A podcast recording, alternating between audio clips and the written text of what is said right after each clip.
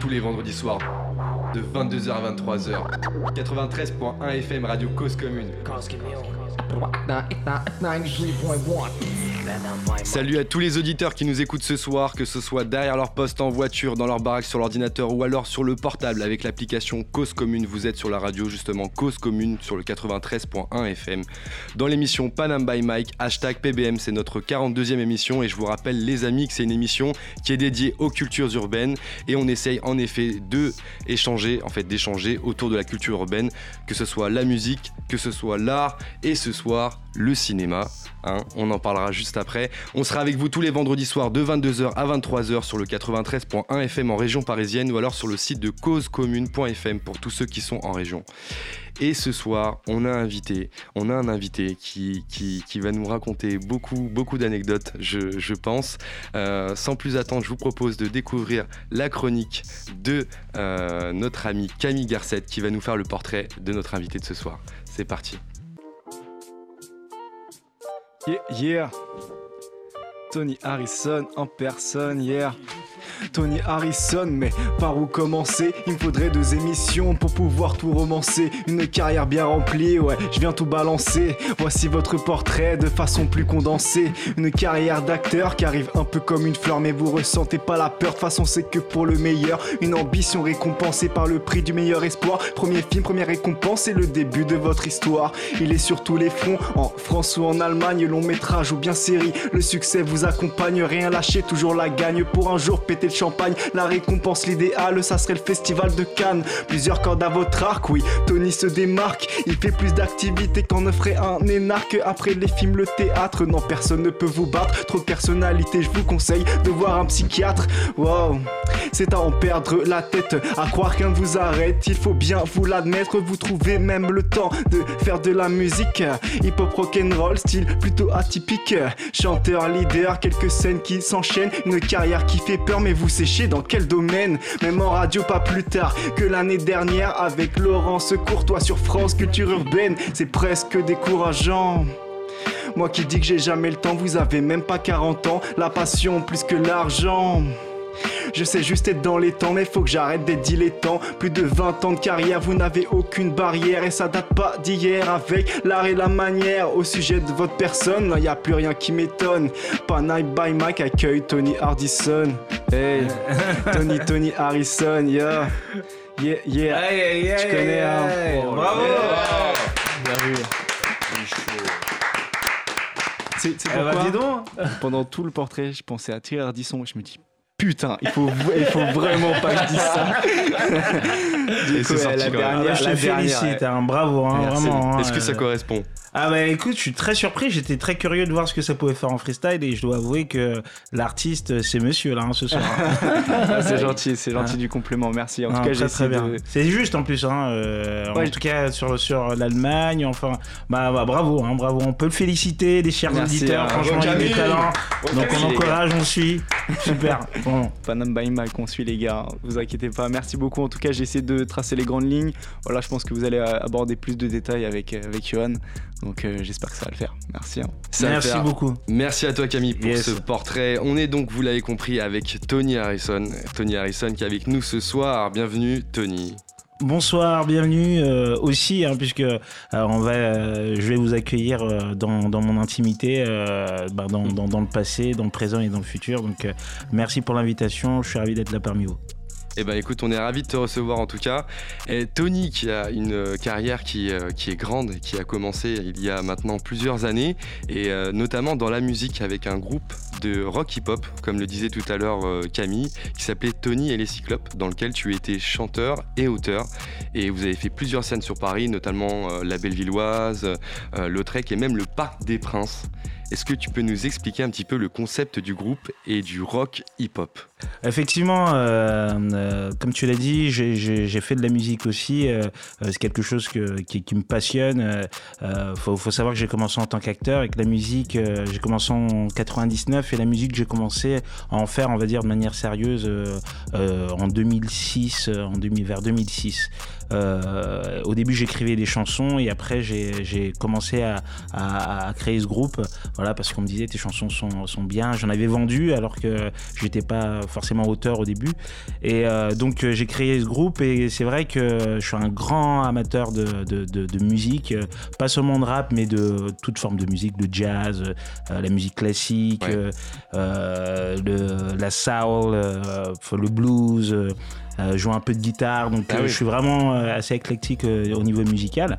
Et pour moi, je pouvais pas faire de la musique sans vrai instrument.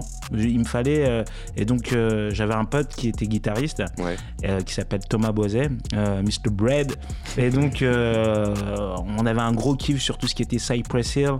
Euh, ou encore euh, euh, tous les groupes des États-Unis quand ils venaient en concert, que ce soit en Allemagne ou en France, ils, arrivaient avec des groupes quoi, de musique et des musiciens. Alors que nous en France, on était plutôt avec des beatmakers. Donc du coup, moi, ça m'a vraiment plu ce, ce, genre-là. Et je me rappelle d'un son que Dr. Dre avait fait aussi, très rock. Et donc, on, a fait cette fusion entre le hip-hop et le rock. Donc, ce qu'on appelle le, le rock, c'est d'abord une formation rock, donc guitare, basse, batterie. Et après, on est allé euh, euh, écumer euh, les scènes parisiennes, des petites, des petits concerts. C'est une aventure qui a duré quelques années. Et il se trouve que comme je faisais, je fais, je fais du cinéma, donc j'avais pas mal de potes réalisateurs qui ont su que je chantais. Et donc, et donc du coup, euh, ils ont commencé à, à, me demander, alors que j'avais, j'avais pas signé en maison de disque, j'ai commencé à vendre des éditions euh, bah, de mes titres. Et c'est comme ça que j'ai pu après produire le groupe et, euh, qu'on a pu avancer sans réellement, réellement avoir de, de, de, de maison de disque. Et, et ça, c'était vraiment une très bonne idée d'ailleurs.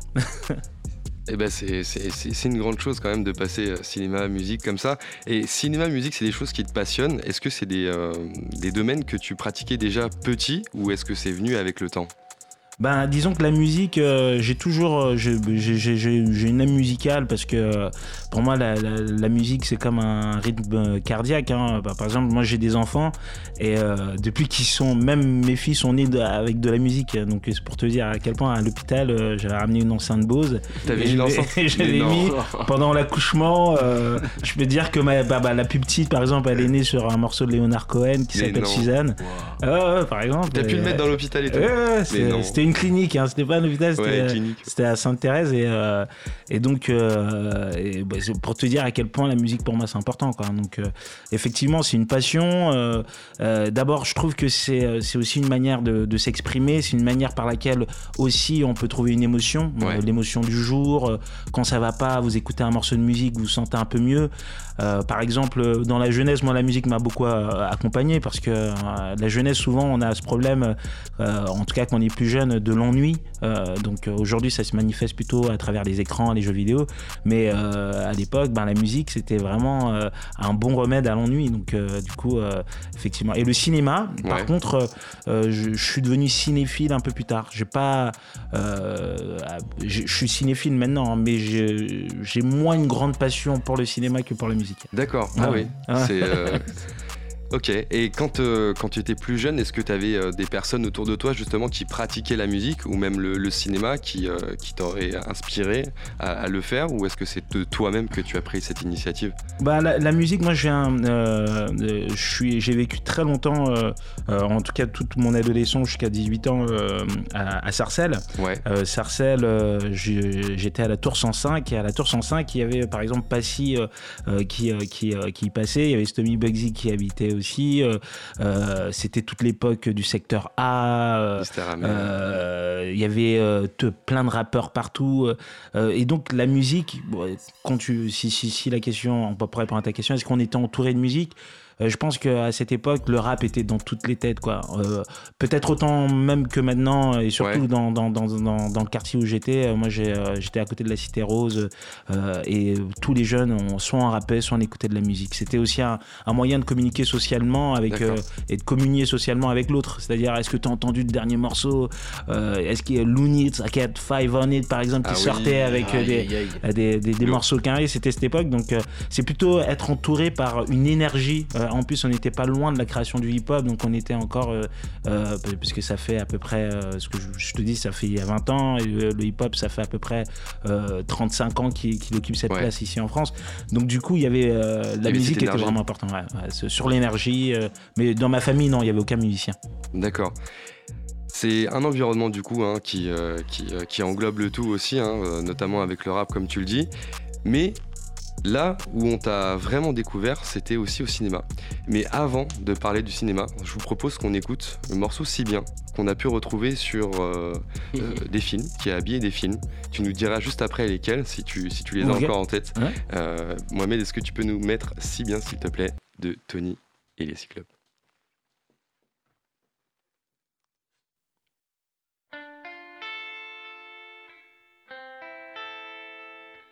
Je me sens si bien, tellement bien.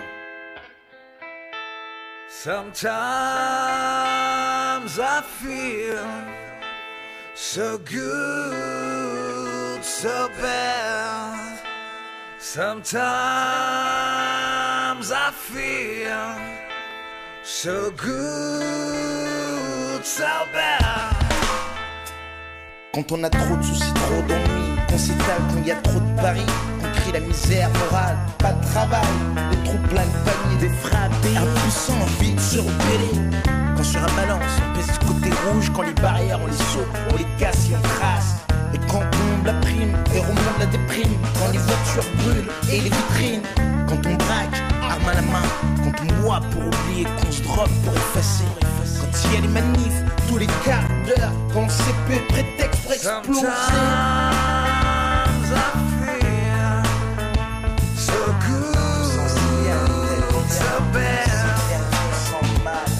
Sometimes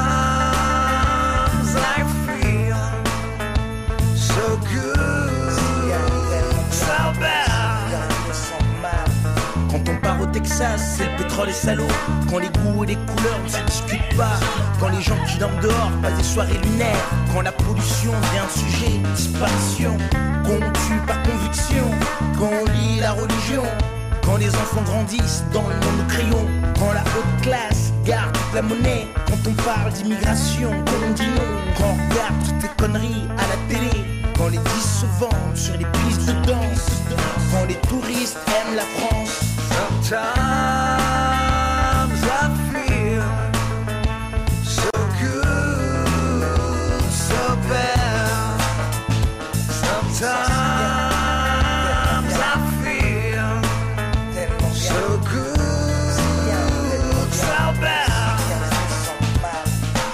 Parle de la cité en réussite, quand les femmes disent non et après oui.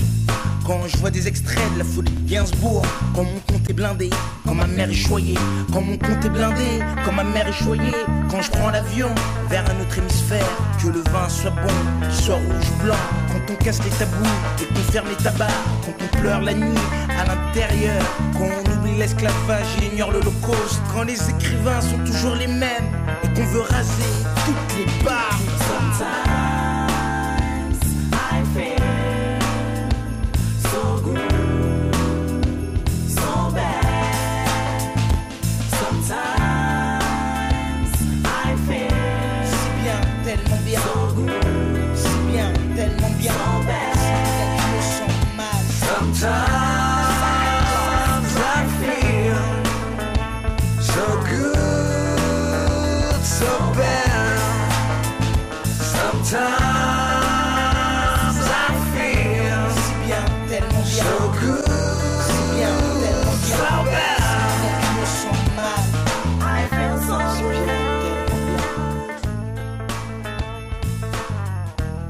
D'accord. Ok, on va.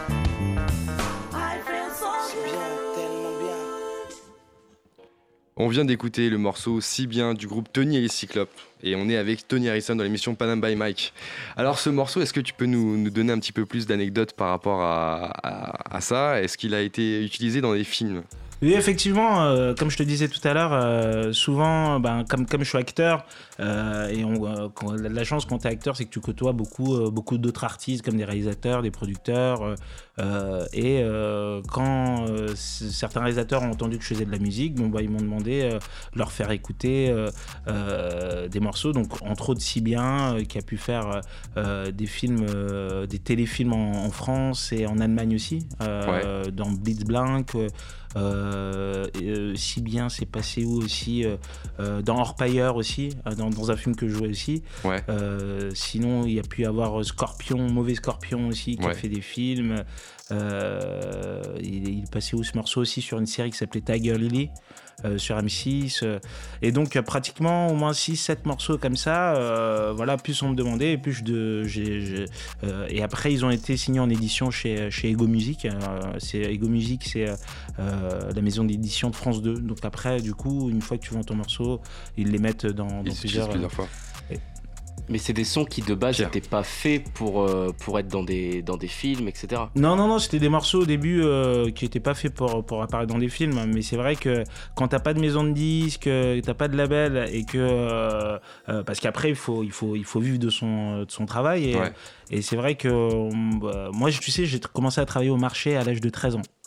Euh, de 13 à 17 ans, j'ai travaillé au marché. Donc je me levais le matin et j'ai tout vendu. Et on était, euh, avec mon pote Rachid à l'époque, on était les meilleurs vendeurs du marché. Ah Donc cette base commerciale, je l'ai toujours eu. Et vous vendiez quoi? On, a tout vendu, des lunettes, euh, des vêtements pour filles euh, euh, et pour femmes aussi, des vêtements pour enfants. On a vendu bah, tout. Et après, parce qu'au marché, ça se passe comment? Tu loues une place et après, tu fais ton stand. Et après, bon, bah, tu vends ce que tu veux. Donc, après, tu vas chez le grossiste à Aubervilliers et tu vends ce qu'il y a. Et donc, on a tout vendu comme ça, mais c'est un bon moyen pour se débrouiller et comprendre la, loi du marché un peu. Et ça, c'est quelque chose qui m'a beaucoup accompagné après dans mes désirs d'entrepreneuriat, etc. Et donc, du coup, dès que j'ai commencé à faire de la musique, mon but c'était pas directement de signer en maison de disque, mais de voir comment je pouvais commercialiser euh, de manière favorable euh, mon travail, quoi, tout simplement. Tu étais déjà dans cette démarche en fait de, de, vente, de distribution de la musique en fait? Bah euh, malgré moi, oui, puisqu'en plus je produisais le groupe et après quand on te propose d'acheter ton morceau, je sais pas, 8000 euros, 10 000 euros euh, t'en vends et après euh, t'as as, des droits alors qu'en maison de disque euh, les potes qui étaient en maison de disque on leur demandait on leur proposait des contrats de 5000 euros pour un album ah, juste pour l'album enfin je vais dire c'est d'avance parce qu'ils essayent de, perdre le moins d'argent possible voilà, tu dis, bah, tu gagnes plus que si tu étais un jeune artiste signé en maison de disque. Je veux dire, ce que tu gagnes réellement quand t'es pas connu du tout, quoi. Euh, et donc, euh, voilà, le, maximum que tu peux gagner en maison de disque quand tu proposes un album, c'est quoi? C'est 20 000 euros. Et 20 000 euros, tu mets 2 ans, 3 ans à le faire, tu divises, ça te fait même pas 800 euros par mois. Hein. donc, ouais, c'est pas énorme. Donc, c'est. voilà. Qu'est-ce que ça fait de se voir à l'écran et d'entendre sa musique aussi sur le, sur le film Qu'est-ce que ça fait Ah, c'est un kiff ça. ça J'avoue que c'est un kiff. Truc, ça. Parce que tu te dis, ah, parce que surtout dans un film, par exemple, j'ai fait un film euh, dernièrement qui s'appelle Fracture, euh, avec, euh, qui est le premier film d'Harry Rosenmalk. Euh, dans lequel j'interprète un rappeur. Donc je chante dedans. Euh, enfin, j'interprète un, chant, mm. un, artiste, un interprète, euh, rappeur. Et il se trouve que j'ai enregistré un morceau aussi qui passe au générique de fin. D'accord. Et, mais à chaque fois, de toute façon, que tu entends un son que tu as fait, que tu as écrit, que tu as, as, participé à la production, ça fait toujours plaisir. Hein. C'est et même d'avoir sa première carte SACEM, d'avoir des droits qui, qui tombent. C'est c'est intéressant. Et surtout quand t'as pas signé en maison de disque. Ça, c'est encore plus. Euh, parce que du coup, après, il y a eu des, euh, des, labels qui ont voulu signer. Mais euh, pour prendre, en fait, les droits d'édition que je pouvais avoir, mais avec mon réseau, quoi. Donc, du coup. T'as dit non. bah, non, il bah, n'y a aucun intérêt. Bah Il n'y a aucun intérêt. Donc, du coup. et petit à petit, j'ai arrêté aussi la musique pour ça, parce que je me suis rendu compte qu'un artiste, en soi, soit t'es signé et bien entouré, et ou soit tu, tu, tu, y vas tout seul. Parce que l'entre-milieu de trouver quelqu'un qui va essayer de t'accompagner, mais pas vraiment. mais je suis assez catégorique sur ça. C'est soit alors tu me proposes, tu me vends vraiment un, beau rêve, soit je suis indépendant et, et j'essaye de, de, de, voir dans quelle mesure je peux être un entrepreneur par rapport à la diffusion, à la vente de ma musique et à sa production. Sacré boulot quand même. Mais c'est de plus en plus, hein, je pense qu'on est dans un monde où il faut euh, aussi prendre les choses en main. Il faut pas avoir peur, euh, euh, il faut pas non plus se faire enculer. il faut, il faut avoir des petites bases de, de, de, de droit juridique, de commerce. C'est important parce que ce qu'on demande aux artistes aujourd'hui, au-delà, parce que d'abord, premièrement, très peu d'artistes connaissent leurs droits. Hein, euh, ça, c'est vrai. Euh, ne serait-ce que le droit de l'intermittence. Sachant que vont faire... nul n'est censé ignorer la loi. En plus de ça, c'est mm. dans le programme de terminale encore sur les enjeux et les droits internationaux, nationaux, je crois, et les, les droits au bac, je crois, cette année. Mais c'est important d'avoir de connaître ses droits. Quand tu fais une profession, tu demandes à un boulanger son, combien coûte la farine, est-ce qu'il a le droit de prendre de la farine de n'importe quel pays Il sait te répondre à cette question. Et aujourd'hui, on est dans une, dans une société où on, on s'en fout un peu tout ce qui est administratif, alors ça peut être aussi à notre avantage. Par exemple, euh, un artiste, euh, s'il fait des concerts, alors il y a celui qui va jamais vouloir se faire déclarer parce qu'il a peur, parce qu'il préfère du, euh, cash, etc., etc., Alors que si on le paye en, cachet d'intermittence, au bout de 43 cachets, ça lui ouvre à, une intermittence qui lui permet de trouver une stabilité puisqu'il a un salaire mensuel pour lequel il a contribué avec justement ses cachets, puisqu'il paye ses droits sociaux et il appartient du coup à une convention collective qui le protège.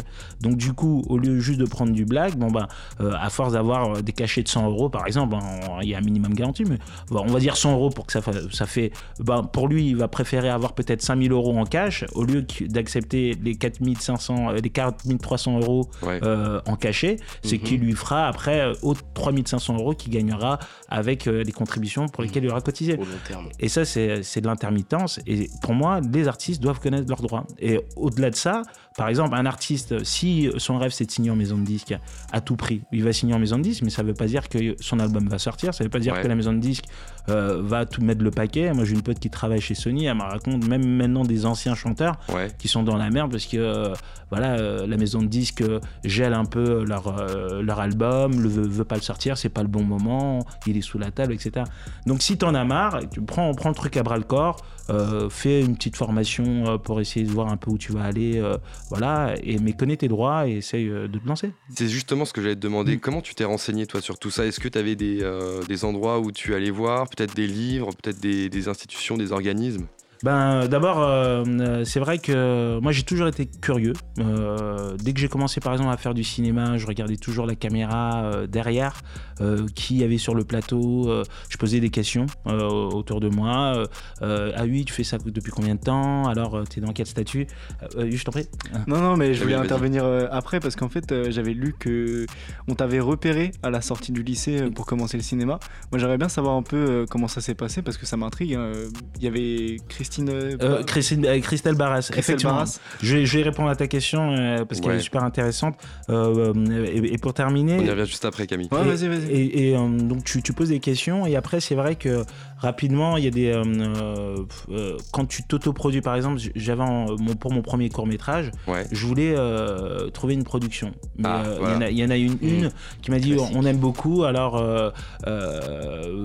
voilà, on, va attendre, on va essayer de voir si on peut trouver des financements ben après, j'ai dit, mais j'ai pas envie d'attendre. Donc, euh, du coup, comme je connaissais les techniciens, et mon but, ça a toujours été de payer les gens. Quand je travaille, euh, ou bien euh, quand, quand, quand je, suis à l'origine d'un projet, tout le monde est payé. Je, ça, c'est une base. Ça, c'est une base. Pourquoi? Parce que tu peux d'abord demander beaucoup plus facilement des choses quand quelqu'un est payé pour le faire que quand il n'est pas payé. Mmh. Et deuxièmement, souvent aussi, l'argent, c'est une manière de, de, contribuer au respect du travail que l'autre va t'apporter.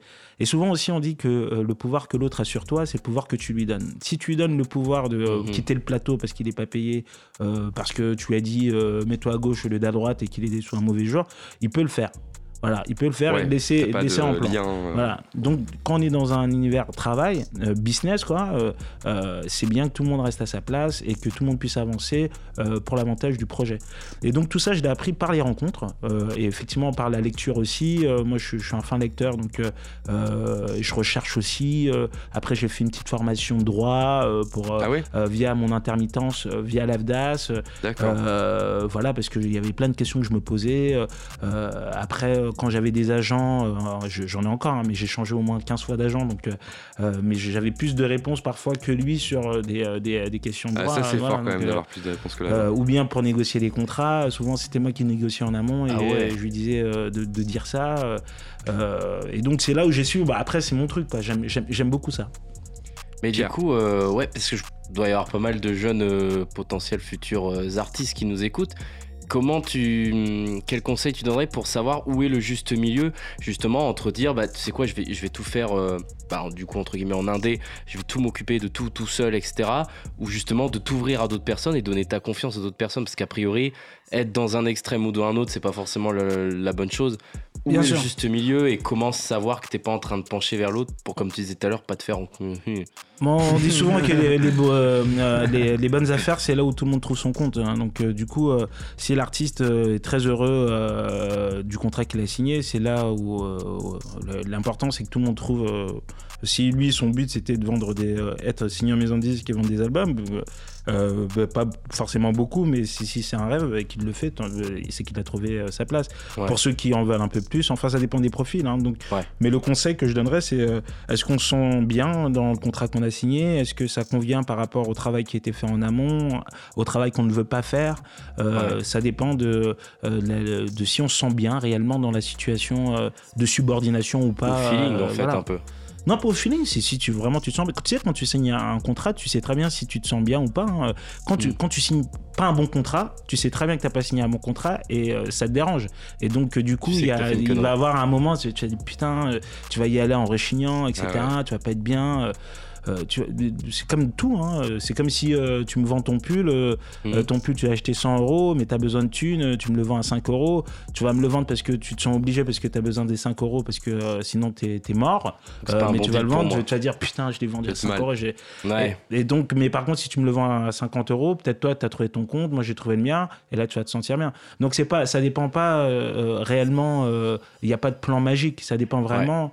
Bah, pour chaque individu euh, de savoir qu'est-ce, qui, qu'est-ce que tu veux réellement. Quoi.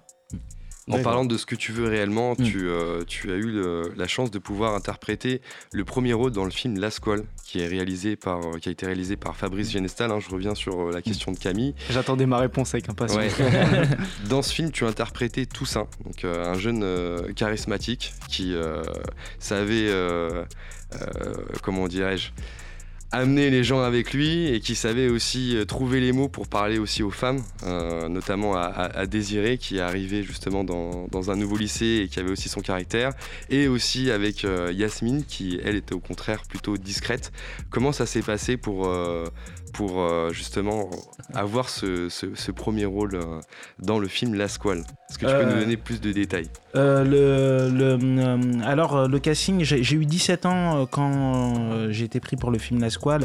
Effectivement, au début, je ne savais pas si ça allait être un acteur noir, un acteur d'origine maghrébine ou autre, hein, ou chinoise. Enfin, il n'y avait pas vraiment de preuve. Mhm. Et donc, il y avait un casting sauvage. Alors, ce qu'on appelle un casting sauvage, c'est un casting qui n'est pas forcément dans une salle de bureau de production ou euh, dans un studio. Euh, euh, c'est un directeur de casting qui cherche des personnes dans la rue, dans des lieux de vie publics.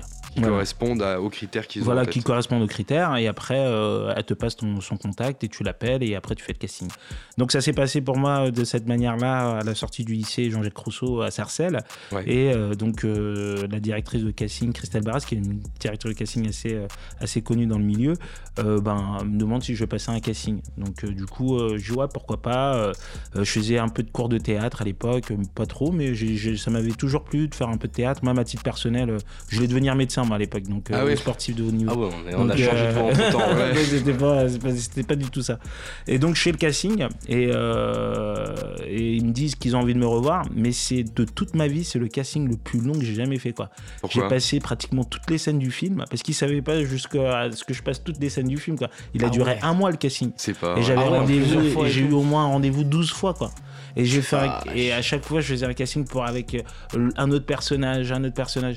Et à un moment ils m'ont dit ouais c'est bon c'est toi. Je dis ok euh, vas-y euh, parce que Donc, un mois de casting et on ne prend pas. Un mois de casting, Ah, putain. Parce que j'étais pas un, un- un- après j'ai grandi j'ai grandi en, en cité avec avec des, des durs à cuire euh, on était dans un environnement qui était pas facile en termes de de, de, de- le fait d'assumer sa masculinité de manière euh, vraiment euh, très très agressive. Fallait se défendre fallait être un bonhomme quoi. Et euh, il se trouve que euh, moi j'étais pas un voyou jamais euh, jamais euh, jamais fait de prison euh, j'ai jamais j'ai une éducation qui qui en tout cas me l'aurait pas permise en plus de ça mais mais toujours est-il que mais j'ai traîné avec des grands voyous des très très grands voyous j'étais entouré de, de, de, de, on appelait on appelait ça des thugs. Donc oui mais ça c'est quelque chose que, que je connais. Et je crois que ce qui leur a plu c'était justement le fait que je pouvais tenir un rôle comme celui-là être un chef de gang une grosse enflure sans en être vraiment une Comment Mm. t'as travaillé ce rôle-là du coup? Parce que t'es en train de dire justement que finalement c'était euh, Toussaint, c'est un personnage qui était assez éloigné de ta vraie personnalité. Donc euh, t'avais quand même des personnes autour de toi qui pouvaient t'inspirer, mais euh, t'as travaillé le rôle d'une certaine manière justement pour pouvoir arriver à ce niveau de jeu? Alors, euh, pour te rien cacher, pour rien cacher, euh, on a eu un coach pendant pratiquement un an. Euh, un coach euh, parce qu'on a fait d'abord un premier court métrage Ouais. qu'on trouve encore parce qu'on vend encore euh, pas mal de DVD en- 20 ans après Ouais, ouais. et euh, on a parce que c'est vrai c'est vrai c'est devenu un classique mais euh, on a fait un court métrage après le court métrage on a fait le long métrage et pendant cette période il y a eu un an qui s'est passé et on a eu des cours de théâtre tout simplement avec une D'accord. Qui nous a fait travailler les, euh, le rôle Par la prod. bah, par exemple, il fallait pas trop que je souris euh, comme je peux sourire naturellement parce que tout de suite c'était. euh, Tu perds la crédibilité. euh, voilà, je perdais la crédibilité du personnage. euh, Mais après, de jouer les durs, c'est vrai que euh, j'avais tellement d'exemples autour de moi. euh, J'avais, euh, je traînais moi-même avec euh, avec ces, euh, avec ce type de personnage. Donc c'était. Et si, si tu veux, dans, dans l'art en général, il y a ce qu'on appelle l'effet mimétique, donc euh, le mimé, le mimétisme, hein, Ouais. et l'effet cathartique, cathar- la catharsis, donc de la purgation des passions. Donc c'est-à-dire, voilà, ça- Mm. s'imprégner, purger quelque chose qu'on parce qu'on va voir quelque chose qui n'existe pas, que ça va nous faire du bien, d'une certaine manière. Ouais. Et je Mhm. pense que de ces deux notions, bah, j'ai pu aussi trouver euh, mon assiette, hein, comme on dit, euh, et, euh, et, euh, et d'être à fond dans mon personnage. Mais, mais je trouve que c'est un exercice intéressant parce que j'ai joué après des des- d'autres méchants. Après, j'ai refusé de jouer les méchants parce qu'après, à un moment, on te propose beaucoup de jouer les méchants. Là, un des, un des derniers grands méchants que j'ai fait, où, où, du coup, j'ai eu un autre, une autre approche, c'était Youssouf Fofana dans Ouais. 24 jours. Ouais. Et là où je joue vraiment une grosse enflure. Et là, euh, à contrario, j'ai euh, fait euh, comme si je travaillais le personnage comme un personnage de film américain. Je me suis dit, par exemple, dans Batman, il y a le Joker. Bon, ben, Youssouf Fofana, c'est le Joker. Et à part, il a son Mhm. code, il a son langage, il a sa, sa démarche. Et j'ai trouvé un Joker en moi, euh, voilà. Et après, euh, les mots euh, mis avec ce transfert-là, bon bah, ça fait le personnage. Je, je reviens sur la squale rapidement parce que tu as eu le prix d'interprétation du meilleur espoir au Festival de Paris hein, en 2001. Effectivement, ouais. Euh, comment est-ce qu'après tu as pu rebondir pour justement trouver d'autres rôles dans d'autres d'autres films? Est-ce que ça a été simple ou pas? Parce que finalement tu étais jeune, tu m'as dit que tu avais 17 fait le casting à 17 ans. Un an de théâtre, donc 18 ans quand, euh, quand le court métrage, enfin quand le long métrage est sorti. Euh, derrière, comment est-ce qu'on rebondit après justement un rôle qui nous a mis vraiment en avant? Bah effectivement, le film, euh, c'était euh, Europa Corp euh, qui euh, distribuait le film, Ouais. donc Luc Besson. euh, euh, c'était un film, il y avait Code Killer qui avait fait une bande, euh, une bande Wow. sonore de ouf que je vous conseille tous. Il y a 12 titres qui sont excellents, qui sont magnifiques. Et Code Killer avec DJ Abdel à l'époque, ils ont déchiré ça. Donc euh, c'est euh, l'album original euh, du film. Donc effectivement, il y a un fait aussi, c'est qu'à l'époque, il n'y avait pas beaucoup d'acteurs noirs. Donc Ouais. du coup, Mhm. des films avec des acteurs noirs en rôle principaux, il y en avait un tous les ans. Quoi. Donc euh, du coup, euh, le film, tout de suite quand il est sorti, même pendant le tournage, on avait déjà, il y a des agents qui sont venus me voir, Intertalent à l'époque. Avec Laurent Grégoire, qui, qui, qui, est un grand homme du cinéma, un agent, un grand agent, qui est venu, qui m'a demandé voilà, est-ce que tu veux venir dans l'agence Et tout de suite après, j'ai enchaîné avec une série qui s'appelle Le lycée. Euh, qui passait sur M6 à l'époque. Je te raconte ça, mais ça fait, ça fait, euh, ça, longtemps, fait longtemps. mais, mais, mais, du coup, après, ça, après une série, après un autre film, après un autre film.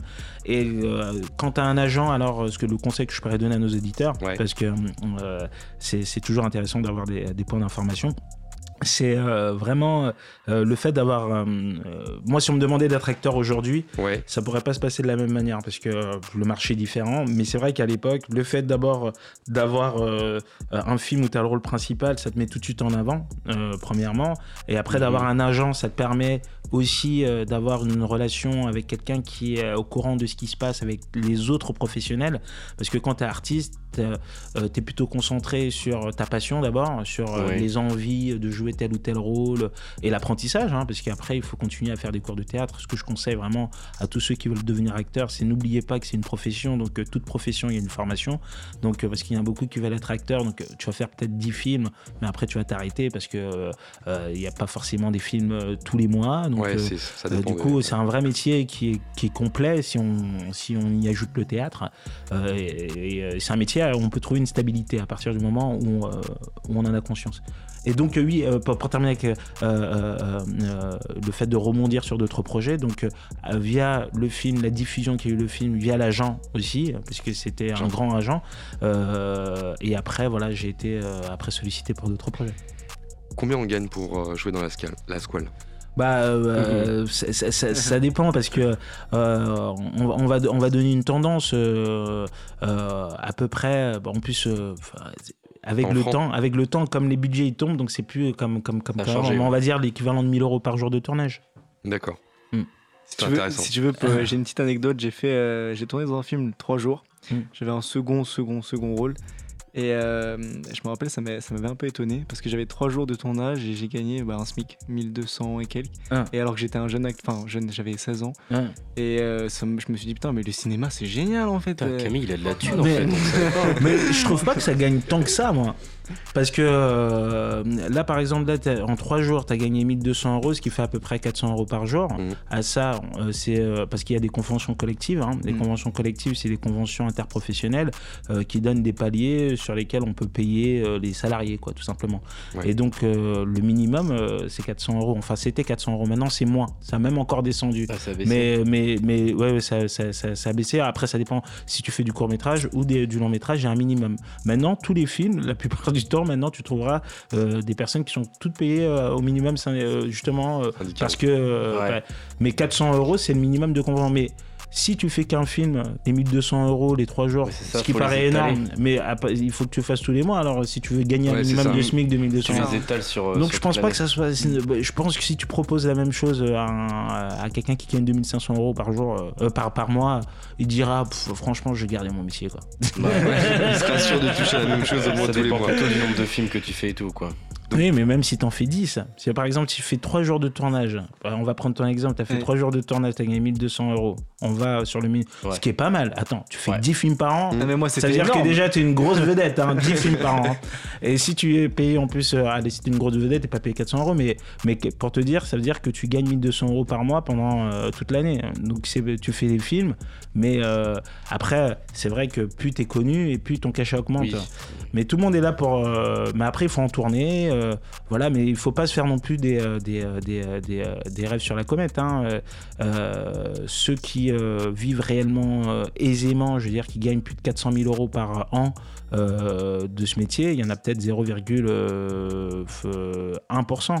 Après, après il y a voilà, c'est comme dans tous les métiers. Il y a les, euh, après, il y a ceux qui gagnent, euh, on va dire, très bien. Moi, moi, par exemple, je gagne bien ma vie. J'ai une famille, j'ai trois enfants, je vis dans un très bel endroit. j'ai une maison, enfin je vis dans une maison tranquille, dans, dans, un beau coin dans le 78 et, et voilà, mais je suis pas Michael Jackson ou, ou Josène Balasco, mais T'as ce qu'il faut pour d'ailleurs. Hein? T'as ce qu'il faut pour vivre. Ouais, voilà, mais il faut satisfaire le nécessaire. je suis content de, moi.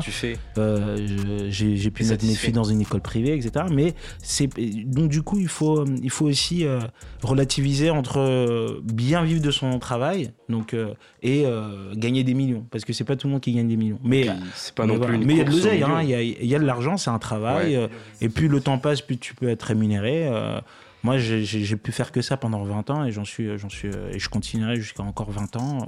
Voilà, et je suis heureux, quoi. Alors, comme tu le disais, ce, rôle t'a permis justement de t'ouvrir des portes sur, mm. sur d'autres films, notamment euh, tu as joué donc euh, dans 24 jours, tu le disais tout à l'heure, euh, dans tes rêves, Scorpion, La mer à boire, Orpailleur, Mon ami Victoria et plein d'autres encore. Mm. Est-ce qu'il y a des, des films qui t'ont plus marqué que d'autres? Oui, oui, il y a des films, euh, euh, par exemple, Orpailleur, ça m'a marqué. Il n'a pas cartonné au box-office, mais c'est un film d'aventure en Guyane française avec euh, Julien Courbet, que vous connaissez sans doute, oui, que je salue d'ailleurs s'il nous écoute. Et c'est une aventure exceptionnelle parce qu'on se retrouve quand même dans un territoire qui appartient à la France, en plein milieu de l'Amazonie, un univers complètement unique avec des arbres qu'on appelle des fromagers énormes. C'est un film dans, lequel j'ai le, rôle principal, donc je suis resté à peu près trois mois et demi, un film réalisé par Marc Barra. Il y avait Philippe Naon, Thierry Godard, etc. Sarah Martin, ce Jimmy Jean-Louis de Heroes, etc. etc. Et euh, donc, euh, au début, moi, j'arrivais comme un Parisien. C'est-à-dire euh, la mhm. nature, etc. C'était pas trop mon truc. Et donc, j'ai acheté toutes les bombes.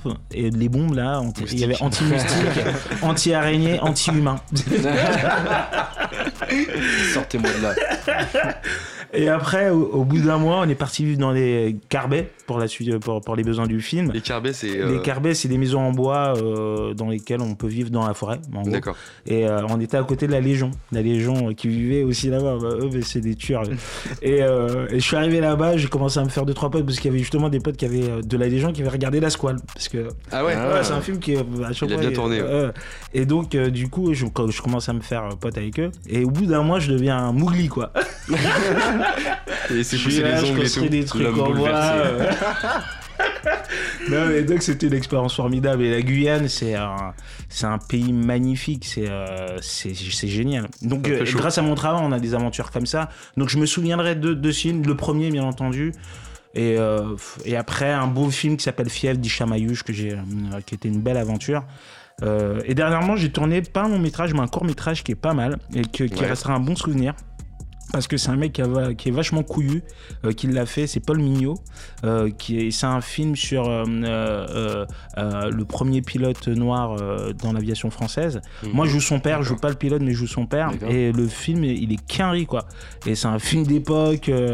Euh, tu vois les images, hein. elles sont magnifiques. C'est Paul Mignot, donc euh, je le voilà. Quand tu participes à des projets où euh, tu dis oh c'est il y, a des jeunes qui ont la patate, ça fait ça fait toujours des bons des bons souvenirs. C'est rare de voir des projets comme ça en France. Hein. Ouais. Ah. T'as joué aussi dans des films allemands? Oui, oui, oui. Comment tu t'es retrouvé de l'autre côté de la frontière, côté Allemagne bah, c'est ça fait 10 ans que je travaille en Allemagne en fait et, euh, et je tourne des films là-bas qui ont, qui ont pas mal de succès, essentiellement pour la télé, euh, des grosses comédies. Euh, je parle allemand, j'étais en classe européenne à, mmh. l'école. Et là, t'es, bilingue allemand là. Ouais, wir können Deutsch sprechen zusammen. Ah ouais. ah ouais. tu joues en allemand. Hein. Tu joues en allemand. Ouais, je joue en allemand, je joue en allemand et donc j'ai commencé par un premier film suisse-allemand qui s'appelait Snow White. Euh, avec euh, Carlos Leal, qui faisait partie du groupe Sens Unique, qui était un groupe qui marchait très très très bien euh, à l'époque de MC Solar. Et donc ce film, comme c'est allant en Suisse en, allemande, il y a d'autres réalisateurs allemands qui m'ont demandé de, de, travailler avec eux. Et donc après, bon, bah, j'ai travaillé, j'ai fait des films comme Blitzblank, hat Angst von Weissamann, puis dernièrement Extra Classe pour la ZDF, ARD. Voilà. Qui sont des, des grosses chaînes en plus. Hein. Qui sont les deux premières chaînes, ouais. C'est le même jeu en allemand?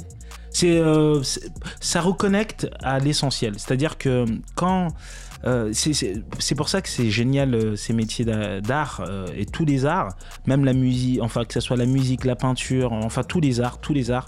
Je pense que l'art il est premier en sens où il suffit que tu passes une émotion. Si l'émotion elle est vraie, quelle que soit la langue que tu parles, bon ben C'est universel. c'est- universel. Mais par contre, ça te demande plus de travail sur le texte.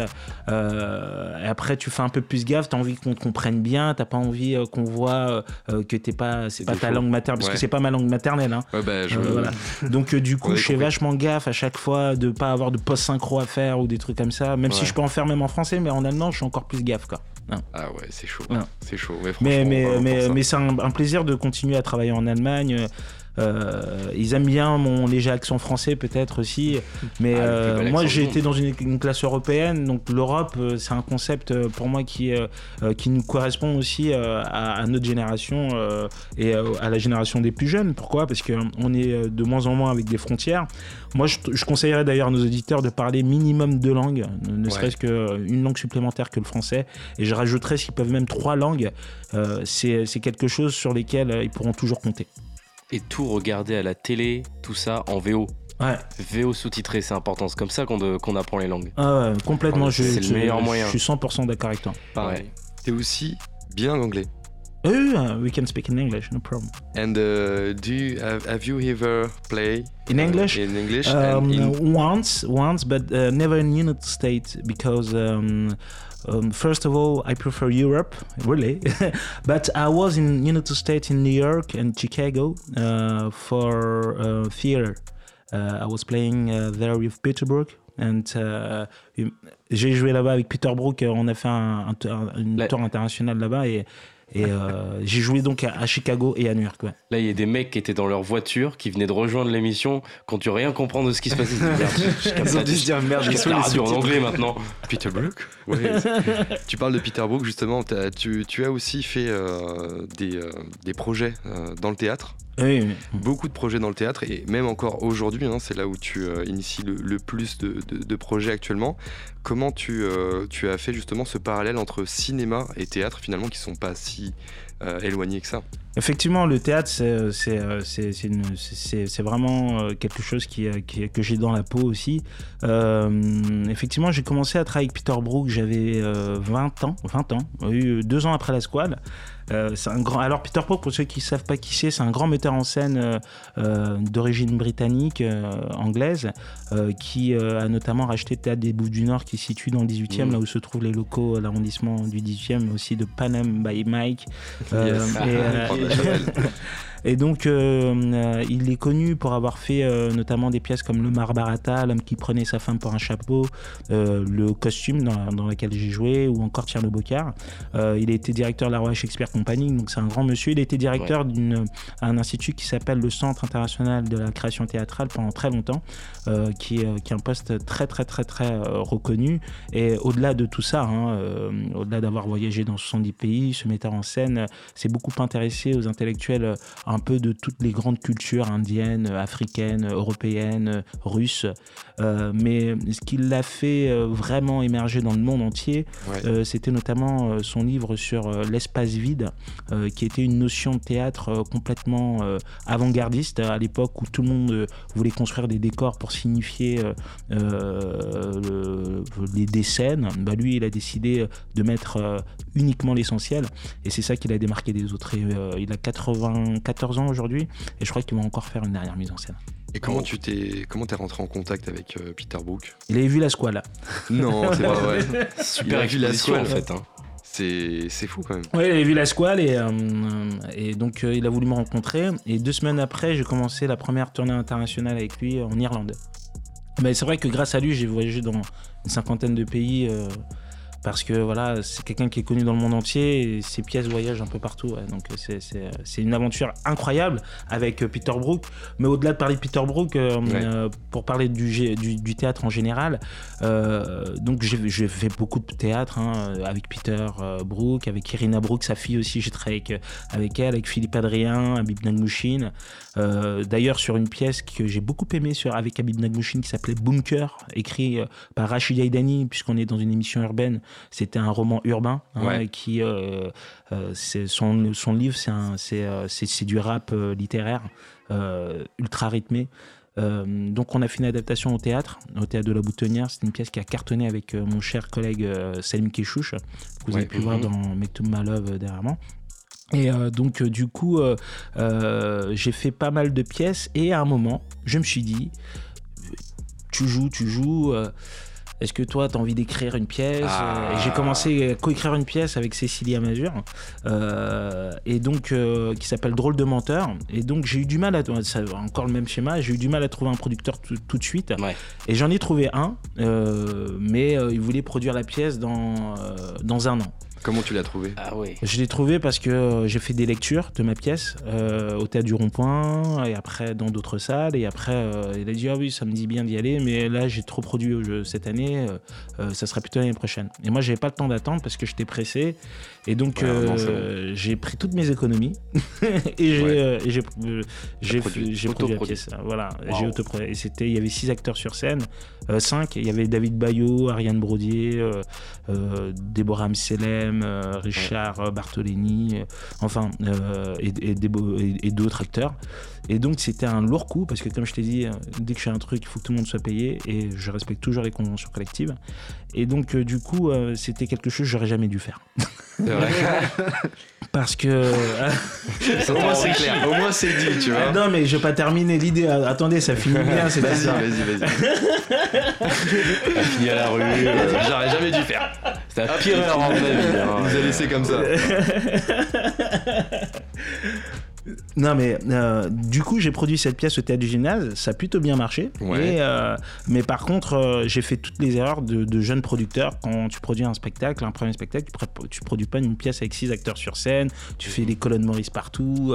tu fais de la promo sur, sur le transmédia un peu partout, dans le métro partout, etc. pendant des mois, quoi. Donc, du coup, c'est comme ça que j'ai appris comment accompagner des projets culturels, surtout théâtraux. Voilà. Et le fait d'avoir fait toutes les erreurs de production sur un premier projet, Ouais. même s'il a marché, parce qu'il a marché le projet, Ça, c'est le point ça positif. C'est le point positif, c'est qu'il a marché, c'est que après euh, j'ai pu développer d'autres pièces et ça, ça, ça cartonnait quoi. Typiquement le genre d'erreur qui fait que. tu Ah mais j'ai- bah, c'est pour ça que le conseil que je donnerais, c'est euh, quand vous avez quelque chose à, le faire, à faire, euh, si vous pouvez pas dormir en sachant que vous le faites pas, faites-le. Parce que même si vous vous trompez, même si vous vous cassez la gueule, et ça c'est parce que je me suis cassé la gueule et que c'est tellement bénéfique ce qui arrive après, parce que maintenant, euh, si j'ai pas envie euh, de travailler pour quelqu'un d'autre, je peux le faire. Euh, je me suis mis en, euh, j'ai produit une pièce dans laquelle euh, je me mettais en scène qui a, qui a- qui a plus de 130 dates. Voilà, j'ai pas eu besoin d'un autre producteur. Mm. J'ai produit dernièrement un spectacle au, au studio Héberto sur les écrans qui cartonnent avec tout un programme pédagogique qui s'appelle l'écran de Max. Et voilà, et, donc du coup, j'ai plus besoin de producteurs. Donc les gens viennent me voir ou besoin d'autres producteurs pour voir si je peux m'associer avec eux. J'ai mon indépendance, j'arrive Ouais. à bien gagner ma vie. Euh, et si j'avais pas fait cette erreur euh, au début de, de, de, de, produire cette pièce, bon, Ouais. je j'aurais jamais rien appris par rapport à, à- à- à cette corde de métier là. Et surtout aussi que euh, ce qui est important dans le théâtre, au-delà de cet aspect entrepreneurial, etc. Ouais. euh, c'est surtout ce que ça veut dire. C'est pour moi le théâtre a toujours été euh, une arme avec laquelle euh, euh, on, on l'a enlevé à beaucoup euh, de, de personnes de ma génération et euh, de certaines classes sociales en en faisant quelque chose d'assez euh, élitiste. Et euh, c'est vrai que le fait d'avoir travaillé avec Peter Brook, ça m'a permis euh, de m'ouvrir euh, beaucoup plus pleinement Bien à sûr. ces questions-là. Et donc les premières choses que j'ai voulu faire, c'était le redistribuer à travers des ateliers théâtre que j'ai pu mettre en place, euh, soit en banlieue, soit euh, dans le 9e arrondissement, notamment grâce euh, au soutien de Vivendi euh, euh, ou d'autres. Là, on, on est en train de voir si on crée un festival euh, en banlieue parisienne et pas à Paris Ah ouais. pour montrer que euh, le théâtre n'a pas que sa place à Paris, mais aussi sa place ailleurs, et montrer qu'il y a d'autres formes de théâtre. Parce qu'on me dit le stand-up, euh, que j'aime beaucoup, hein, mais le, le stand-up, c'est une chose, mais euh, je mets au défi bah, ceux qui vont voir du stand-up d'aller voir une pièce qui n'est pas du stand-up. Et là, on est vraiment dans un théâtre à 360 degrés. C'est- c'est c'est, c'est vraiment de donner, de redonner envie aux gens de, de fréquenter les lieux théâtraux, de lire du théâtre, d'aller au théâtre. Est-ce qu'il y a des rôles que tu as déjà refusés Oui, oui. Qu'est-ce que tu refuses comme genre de rôle? Si, si on te Ah. propose quelque chose là où on se dit, bah là, je sais que Tony va pas accepter, c'est sûr. bah, euh, les films un peu euh, où il y a trop de sexe. euh, voilà. Par principe ou par. ouais. Non, parce qu'à partir du moment où tu as besoin de montrer tout le temps des corps nus, comme le fait Keshish par exemple, ça m'intéresse pas de bosser avec lui, par exemple. Mhm. Parce que dit. pour moi, Ça, oui, c'est voilà. dit. Mais ça me dit pas parce que pour moi c'est- enfin pour moi c'est pas du tout ma recherche. Moi je suis plutôt euh, dans, une recherche de cinéma euh, euh, grandiose avec des personnages forts, des thèmes forts, des films fédérateurs, des sujets, des réalisateurs qui, ont envie de- d'exprimer quelque chose d'unique, mais à travers le cinéma et pas à travers le sexe, la nudité. Mais après sur les rôles, je suis prêt à tout accepter. à partir du moment où c'est sciencé, quand il a pas et quand il y a rien de machiavélique derrière. C'est pas la vie d'Adèle, quoi. La vie d'Adèle. non, mais ça c'est pas du tout. C'est pas la vie de Tony. non, non, c'est vrai. Justement, avec des si, on ferait un Tony. C'est une petite chronique, quelques questions où tu dois répondre rapidement. C'est des questions simples, sans problème. Si tu devais choisir un réalisateur pour faire un film, ce serait qui? Jean-Jacques Benex, Et pourquoi? Parce que je l'aime bien et c'est un pote. J'attendais Tarantino. Facilité. ah, et, Ça, Ouais, ça aurait pu, ça aurait pu. hein. euh, ouais, euh, ouais, Non, C'était important. Si tu devais choisir un film dans lequel tu aurais aimé jouer, un film qui est déjà sorti et dans lequel tu te serais bien vu en tant qu'acteur, ça aurait été Django. lequel Django. Ah. Là, ok. Dans le rôle principal ou euh, juste pour le film en Non, dans Django, non, dans le rôle. Dans le rôle. Attends, attends, Ah, hein, plus gros. Tarantino, on va la refaire. Dans le rôle. dans le rôle. Si tu devais jouer dans une série française, Ah oui, il y a un film qui. Là, tu m'as fait penser à un, Ah, un film, autre avec, Brad, vas-y. avec Brad Pitt qui est génial. Euh, tu sais, sur la fratrie. euh, Oh là là, mais ce film, il est. Il est euh, ouais, je, je le, je le retrouverai Tu tout le à l'heure, je te dirai. Ah, mais il est génial. Et ce rôle-là, j'aurais voulu jouer. Parce qu'il a un rôle de ouf. ok, on va regarder. Non, c'est pas Snatch, je pense pas. Non, non, c'est un film. euh, c'est un film qui date des années 70. Qui, a, qui, qui a d'ailleurs fait émerger Brad Pitt, quoi. D'accord, donc c'est un film qui est un peu. Ah, qui est génial. L'ancienne. 90, je dis 70, 90, pardon. Ouais, ce que j'allais dire, Brad Pitt. Euh, Une série française. Si c'était une série française dans laquelle t'aurais aimé jouer. euh, Scène de ménage. j'ai j'ai pas la télé. J'ai pas la télé. Dit j'ai pas- je regarde pas la télé depuis 10 ans. Et américaine. Américaine. Peut-être ah, ah, américaine. alors, euh, euh, une série Là, américaine. t'es inspiré. euh, ah oui, là, je suis inspiré. Alors, il y a euh, le film sur l'alcool, là, euh, avec Steve Buscemi, Back Empire. Non. Mhm. Non. euh, mais c'est vrai que je, je regarde tellement pas la télé. Là, t'en as plein qui défilent là. Si- Ouais, Si, si tu peux nous dire après, hein, si, tu, si ça te ouais, je te dis après. Parce que c'est vrai que sur la télé, moi, tu m'as piégé là. Pas de soucis, c'est pas un piège, hein, c'est pas un piège, t'inquiète. Il a chaud, il a chaud à cause de toi. Ouais. Quand tu regardes pas la télé depuis 10 ans, quand même, t'es un peu démuni. C'est vrai, c'est vrai, c'est vrai, c'est vrai. Faut regarder, c'est vrai. Euh, ok, on va changer alors dans ce cas-là. tu montes des projets, d'accord Tu montes des projets euh, théâtraux euh, et de films. Euh, si tu montes un film, Hein quel acteur tu aimerais avoir dans ton film? Ah, Acteur ou actrice hein, euh, je Euh. Alors comme euh, euh, comme actrice, euh, j'aimerais bien avoir euh, euh, euh, française ou américaine? Les deux, tiens. Ah bah américaine Meryl Streep dans mon film Wow. et euh, française euh, j'aimerais bien avoir euh, euh, une actrice euh, de type euh, euh, le mec il est Marion Cotillard. tu sais. non Non, ah non, il a dit non. non. Euh, oh là là là là là Ah, c'est dur, c'est dur. en France euh, C'est pour ton film, hein Ouais, c'est pour mon film, mais. Ah euh, Char- euh, Charlie.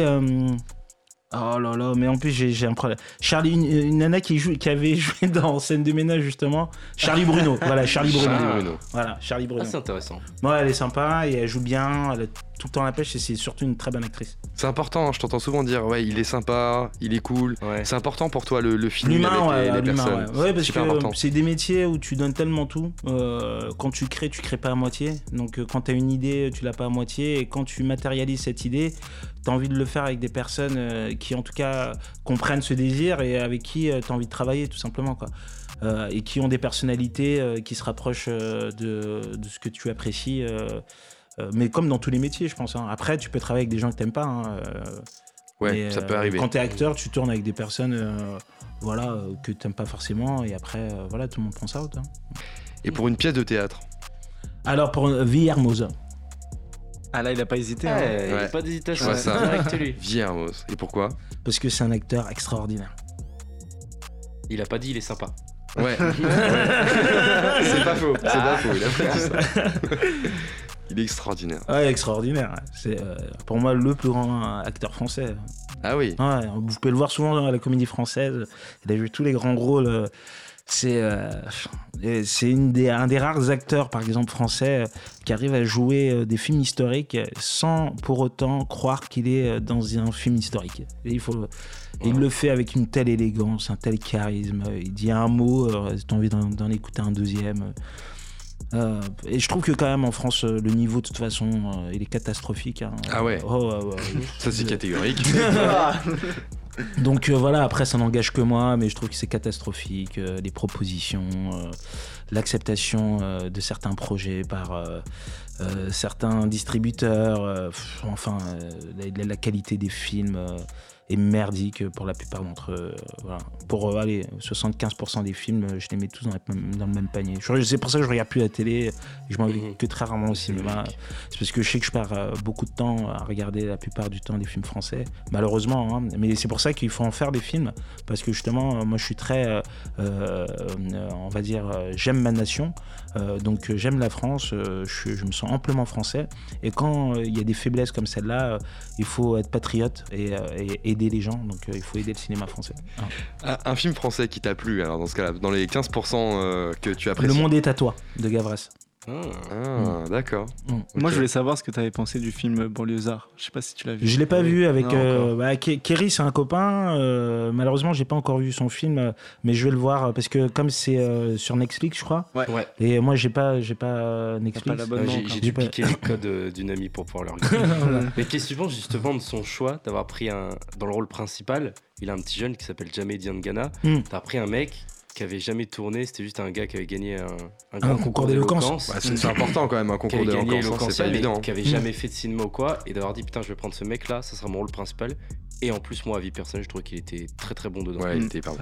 Ouais, ouais, ouais. euh, euh, moi, je trouve que toutes ces initiatives sont, sont très bien. Euh, souvent, quand on prend des inconnus, l'avantage, c'est que euh, pour le coup, ils doivent être bons. Euh, Et on voit pas, euh, je sais pas, l'acteur vedette, euh, uniquement le vedettariat de la personne, mais euh, la qualité artistique. Donc, du coup, on oublie le nom, on est vraiment dans le personnage. Donc, euh, c'est un choix de réalisateur que je conseillerais à la plupart des réalisateurs français. Mais ils vont me dire, mais on n'arrive pas à monter notre film. Mais après, si on- à chaque fois c'est le serpent qui se mord la queue, il faut quand Ouais. même des gens qui ont des couilles, puisqu'il y a des personnes qui ont pu le faire. Ben, il faut les saluer. Donc, Ouais. euh, euh, du coup, j'ai pas vu le film, donc je peux pas en parler. euh, j'a- J'attendrai de le voir. Mais du coup, c'est ce genre de, de choix que tu as envie de voir quand tu dis que 75% des films français. Non, quand j'ai dit c'est de la merde, c'est pas tant euh, au niveau euh, euh, du fait qu'il n'y ait pas beaucoup de noirs, quoi, parce que c'est vrai que c'est un- c'est un milieu euh, qui, qui manque quand même de diversité cruellement, et même dans les propositions des scénarios, des rôles sur lesquels on peut stigmatiser les personnages. C'est vrai que c'est, on est vraiment dans, dans une crise identitaire de- en France, je pense, où euh, il faut remettre un peu les, euh, les, les, les- questions au terme du jour, euh, parce qu'il y a un réel problème, ne serait-ce que dans les propositions. Si on voit par exemple tous les films qui marchent, la plupart de, des, on va dire les comédies, c'est euh, 75% des films qui marchent en France, c'est des comédiens. Euh, donc du coup, si on voit un peu les thématiques et les personnages cons, les personnages issus, on va dire, de, de, de, la mixité dans les films, d'abord il y en a très peu, et en plus c'est Oui. toujours les mêmes, et en plus les rôles qu'ils On ont... euh, les mêmes moi, j'ai même pas envie de leur jouer. De... Enfin, je comprends très bien qu'on me les propose pas ces rôles, quoi. Ouais. Mais euh, mais voilà, de toute façon, c'est pas le but de l'émission euh, de, de, de, de, parler politique, euh, culturelle. fasse du buzz un peu aussi. Mais, mais, c'est vrai que, que, que, entre nous, euh, franchement, de devoir justifier qu'on prenne un acteur asiatique parce qu'il y a un voyage en Chine dans le film, voilà, c'est une merde totale. Et de justifier que le producteur, parce qu'il a envie de passer à la commission d'Île-de-France, qui réclame plus de diversité dans le film, il va mettre un Renoir agent de sécurité pour avoir les 400 000 euros de la ah région c'est un connard. Donc, euh, c'est une réalité. C'est une réalité. Non, mais c'est pas que c'est une réalité, c'est la pure réalité. réalité. J'ai l'impression que t'aimes pas trop euh, le qu'est-ce qu'on a fait au bon Dieu. Hein. Dis-moi si Non, c'est pas que j'aime pas trop. Non, non, non. Non, non. Après, qu'est-ce qu'on a fait au bon Dieu euh, Je trouve que c'est un des films les, les, les, plus marrants. C'est 75% ah. de propositions. Mais, ils sont dans les 75. Non, mais, mais, non, mais, mais c'est bien aussi. Non, mais il en faut tout. Hein. Vous savez, mes goûts n'engagent que moi. mais je comprends tout à fait les gens qui aiment. Hein. Ça, il n'y a pas de souci. Mais après, moi, c'est pas ma recherche. C'est euh, ma recherche. Euh, euh, en tout cas, j'ai pas parlé de qu'est-ce qu'on. Parce que qu'est-ce qu'on veut au bon Dieu. Moi, je préfère qu'un film comme ça sorte avec autant de diversité qu'un film comme ça ne sorte pas. Hmm. Voilà. Donc, du coup, je suis plus pour le film que contre le film. Mais par contre, pour moi, il devrait pas en avoir qu'un. Et on se dit, bah, de toute façon, il y a eu qu'est-ce qu'on a fait au bon Dieu. On, il devrait en avoir 150 de qu'est-ce qu'on a fait au bon Dieu pour qu'on se dise, ah bah alors, est-ce que qu'est-ce qu'on a fait au bon Dieu, c'est bien ou c'est pas bien? Ouais. Les actualités à venir, merci euh, pour toutes ces infos. les actualités à venir, euh, Tony, euh, en tant qu'acteur, en tant que metteur en scène alors les, actualités là en tant qu'acteur donc j'ai fait là un film avec Paul Mignot et Eugène Bullard euh, qui sera, euh, vous chercherez sur internet, c'est euh, sur le premier aviateur de l'aviation française, mais je joue son père, c'est un, un court métrage, c'est pas un long, mais c'est un court métrage à la Quinry, donc c'est pour ça que j'en parle. et c'est top, c'est d'époque, enfin bravo Paul. sinon, à part ça, en tant qu'acteur, là je vais aller en tournée avec un spectacle qui s'appelle Ici il n'y a pas de pourquoi, où j'interprète le rôle de Primo Levi, c'est adapté de Si c'est un homme, donc ah c'est l'histoire d'un homme qui, euh, euh, qui, euh, qui, qui, a vécu des camps de concentration et qui raconte ben, ce qui s'est passé par rapport à son prisme. Et la manière dont il décrit est tellement universelle, tellement analytique. Mm. donc je joue ce spectacle avec un hang, donc je serai à Metz par exemple le 27 à l'Agora. Mm-hmm. je joue un autre spectacle qui s'appelle Pulvérisé. Où je serai en tournée aussi d'Alexandra Bedea, qui est une auteure contemporaine assez connue. et après, je prépare deux films aussi, euh, dont un qui s'appelle Dîner, euh, Dîner de famille, euh, où je suis auteur et, où je serai réalisateur. Ah et un autre scénario aussi qui s'appelle Sur le fil, où ça se passe plutôt en, banlieue, en cité. voilà, sur, c'est pratiquement un film d'époque puisque ça se passe dans, dans, dans, dans, les années 2000. Voilà, ça c'est en tant que, et en tant que metteur en scène au théâtre. Ah oui, parce que tu ben, fais aussi la mise en scène. C'est long, hein j'ai un spectacle qui s'appelle L'écran de Max sur les addictions des jeux vidéo, qui, a, qui était au studio Héberto et qui part en tournée là. Euh, c'est un spectacle euh, dont je suis très fier. Euh, et à côté du spectacle, voilà, on essaie de sensibiliser à, travers l'éducation, avec l'éducation nationale, le CRIPS et la MILDECA, qui est un organisme interministériel. sur le plan national, on est sur, le plan national, on intervient dans les, établissements scolaires avec tous les intervenants d'Arc-en-Ciel Compagnie. Et voilà, c'est un, projet qui cartonne parce qu'on peut parler de jeux vidéo, de nouvelles technologies, et grâce à la pièce de théâtre. Et ça, je trouve que c'est génial. Il y a un court métrage aussi que j'ai réalisé qui s'appelle L'écran de Max. Voilà, donc euh, voilà, c'est mes projets et je prépare, je prépare, ah. je vais en terminer après avec des actualités, un spectacle qui, euh, qui, est, qui est pour moi euh, le spectacle. tu, tu, me disais, est-ce qu'il y a une pièce dans laquelle je rêverais C'est un spectacle dans lequel j'aurais pas voulu passer à côté de ma vie. c'est un spectacle qui va s'appeler West End. Euh, on commence les répétitions en février. Et c'est un spectacle sur euh, Ira Aldridge, qui était euh, le premier acteur shakespearien, donc noir, qui venait de New York, mais qui a immigré en Angleterre, et qui a joué tout le répertoire de Shakespeare et qui l'a diffusé dans toute l'Europe. Et c'était donc le premier ambassadeur de Shakespeare en Europe. Et c'était un noir américain. Et je jouais ce personnage-là. et donc c'est un spectacle qui aura un peu de musique aussi. et ça sera dans un théâtre privé parisien. Beaucoup d'actualités. Ah, c'est sympa à entendre vraiment. De, on lâche rien, toujours là. Faut pas lâcher.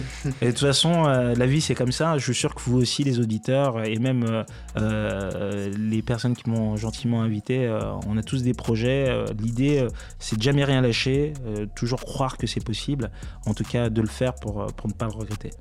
On peut retrouver toutes ces informations sur tes réseaux sociaux? Voilà, sur la page Facebook que je consulte euh, sur Tony Harrison, euh, parfois euh, sur Insta ou parfois je mets, je mets les actualités, ou sinon sur Google, vous mettez actualité. actualité. Merci en tout cas d'avoir été avec nous, Tony Harrison, pour, pour, cette émission. C'était vraiment un plaisir d'échanger avec toi, de, de, refaire un point sur ton, sur ton parcours, comment tu, tu es arrivé aux différentes étapes et de voir aujourd'hui quel type de projet tu portes et euh, comment tu es vraiment investi dans, dans, la partie théâtrale, cinéma et aussi accompagnement au travers euh, de projets avec euh, l'éducation nationale, comme tu le disais juste avant. Mm. On va passer maintenant à la chronique de Pierre Ertou, la chronique hashtag NoFilter. Ok, c'est parti. Hashtag Panam by Mike, hashtag Pierre Ertou, hashtag NoFilter. Hey yo tout le monde, comment ça va? Bah ça, va. Ça va très bien. Tony, t'as passé une bonne émission Nickel. Et je continue à en passer une très bonne. c'est merveilleux, c'est merveilleux. Alors Pierre, tu nous parles de quoi ce soir? Alors, euh, j'ai pas de, j'ai pas de sujet. Voilà, je, alors, je suis désolé, je sais, c'est pas bien. Euh, je te jure, Johan, je me sens vraiment coupable. En plus, on a un pet d'invité. Euh, mais vraiment, euh, je suis vraiment coupable en mode t'as un mouchoir dans la main droite, ton ordi sur les genoux, ta copine sur le palier. De la vraie culpabilité. tu vois de quoi je veux parler? Comment ça, t'as pas de sujet? Parce que du coup, t'as ramené aucune blague, aucune punchline alors qu'il faudrait là. Ah ouais, c'est ça. Ouais, j'ai rien là. Du coup, il y a pas de chronique Alors, si. Alors, vu que je trouvais absolument aucune idée pour la chronique, et eh ben j'ai développé un nouveau concept, Johan. Je vais faire de l'humour contemporain. De quoi? Mais c'est quoi ça? Ah, bah, De l'art contemporain, mais version humour. Tu vois, l'art contemporain, c'est tu sais, le genre de bail où t'as l'humarté, tu vois des mecs à poil, pas en jaune, en train de courir avec une plume dans le cul, sur un mélange entre du Mozart et de la trance. Et il n'y a pas de raison que l'art contemporain, ça marche pas avec l'humour. En plus, c'est tellement un bon moyen de se faire de la thune il y a des mecs, ils font trois grands traits de couleur sur une toile, ils disent je fais de l'art contemporain. Et bim, 300 000 euros. 100 000 euros le coup de pinceau. Pourquoi ça marcherait pas avec des blagues Comment ça marche? C'est un humoriste, il vient, il fait des vannes, mais elles sont pas drôles en fait, c'est ça? Non, ça, ça existait déjà. Euh, ça s'appelle Arthur. Oh, aïe, aïe, aïe, il a fait trois spectacles quand même. Hein. Alors que moi, j'ai fait, fait. Bon, alors l'humour contemporain, donc. Euh, je vais te donner un exemple d'humour contemporain, Johan. Alors. Euh, c'est Emmanuel Macron. Euh, il est marié avec Brigitte. Voilà. C'est ça l'humour contemporain. Tu commences une vanne, normal, l'idée originale, le texte est efficace, la blague doit faire rire. Et en fait, non. Il y a tout pour que ça fonctionne, mais sans aucune raison, juste avant la fin, euh, je fais en sorte que tout se casse la gueule. C'est comme le PSG en huitième de finale de Ligue des Champions, vous comprenez? Il y a tout pour que ça fonctionne, mais sans aucune raison, juste avant la fin, tout se casse la gueule. Voilà, comme, une merde. Euh, j'aurais pu argumenter pour que ce soit drôle dans ma vanne. Ouais, quand Macron a fait sa première fois, bah Brigitte a fait sa première chirurgie esthétique. J'aurais pu mettre un petit peu de profondeur dans le texte, mais pas besoin. Et tu vas voir, ça peut même être drôle sans la fin. Regardez, euh, si je vous dis, c'est Jean-François Lassalle se présente à une élection. Bon, bah j'ai pas fini ma phrase, mais on sait déjà que ça va être drôle. Et du coup, tu vas lancer le concept, c'est ça? Euh, Ouais, c'est un petit peu ça. Euh, pas très vite, je pense que je vais essayer de le faire euh, assez vite parce que je t'avoue, j'ai un petit peu peur de me le faire piquer. Ah ouais? Ouais, par euh, Jérém Star. Vous avez vu ça ou pas, Jérém Star qui va faire une tournée avec un one-man show alors qu'il n'a jamais fait de scène ou d'humour de sa vie. Euh. Là, enfin, je comprends ce que c'est que d'être dans la peau d'un Belge depuis la Coupe du Monde, putain. J'ai ouais, ouais, j'ai clairement le seum qui fasse ça. En vrai, les humoristes, ça nous fout la rage parce que c'est un métier, euh, c'est archi dur. Faut de longues années de travail pour savoir faire rire des gens sur scène. Euh, moi-même, j'en suis super loin. C'est comme si moi demain je me proclame, je me, pardon, je vais refaire cette phrase, elle va être beaucoup mieux. c'est comme si moi demain je me proclame pilote de ligne. C'est pas parce que je sais faire l'hélicoptère que je peux piloter un avion, c'est débile, tu vois, comme raisonnement. Bah, Jérém Star sur scène, c'est pareil. Après, ça se trouve, le public, il va pas le trouver bon sur scène, Jérém Star. Mais c'est pas une question d'être bon, tu sais, Johan. Jérém Star, il va remplir et ils vont adorer. C'est pas un public qu'il a, c'est des fanzouz, c'est des groupies. Dis-toi, c'est des gens qui ont été capables de lui lâcher 15 balles pour un putain d'agenda Jérém Star. Il a des fans, ce mec. Demain, il chie sur une pâte sablée, il dit c'est une tarte au chocolat Jérém Star. Ils vont faire la queue pour les acheter dans la demi-heure. Si tu le dis. Je suis quand même pas convaincu que ça marche ton humour contemporain. Ah, c'est pas grave. Tout ce qui est contemporain, c'est toujours incompris par la société, de toute façon.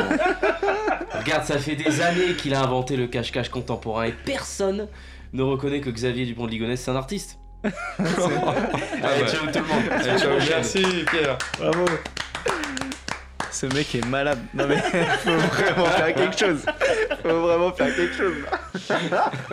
Merci à toi Pierre Ertou qui gère tout avec la chronique hashtag NoFilter. On était ce soir avec Tony Harrison qui nous a parlé justement de son actu, de ses projets, de tout ce qu'il a fait dans sa carrière, carrière qui est quand même très riche et on a eu le plaisir justement d'échanger avec lui. Merci à tous les auditeurs qui étaient avec nous ce soir sur l'émission Panam by Mike, Radio Cause Commune. On se retrouve vendredi prochain, toujours de 22h à 23h et avec un invité où vous aurez la surprise bien sûr. Merci à vous tous, merci à tous les chauffeurs VTC qui nous écoutent et encore une fois, on vous souhaite une bonne soirée et un bon week-end. C'était Panam by Mike, bonne soirée à vous. Ciao. Ciao. Ciao.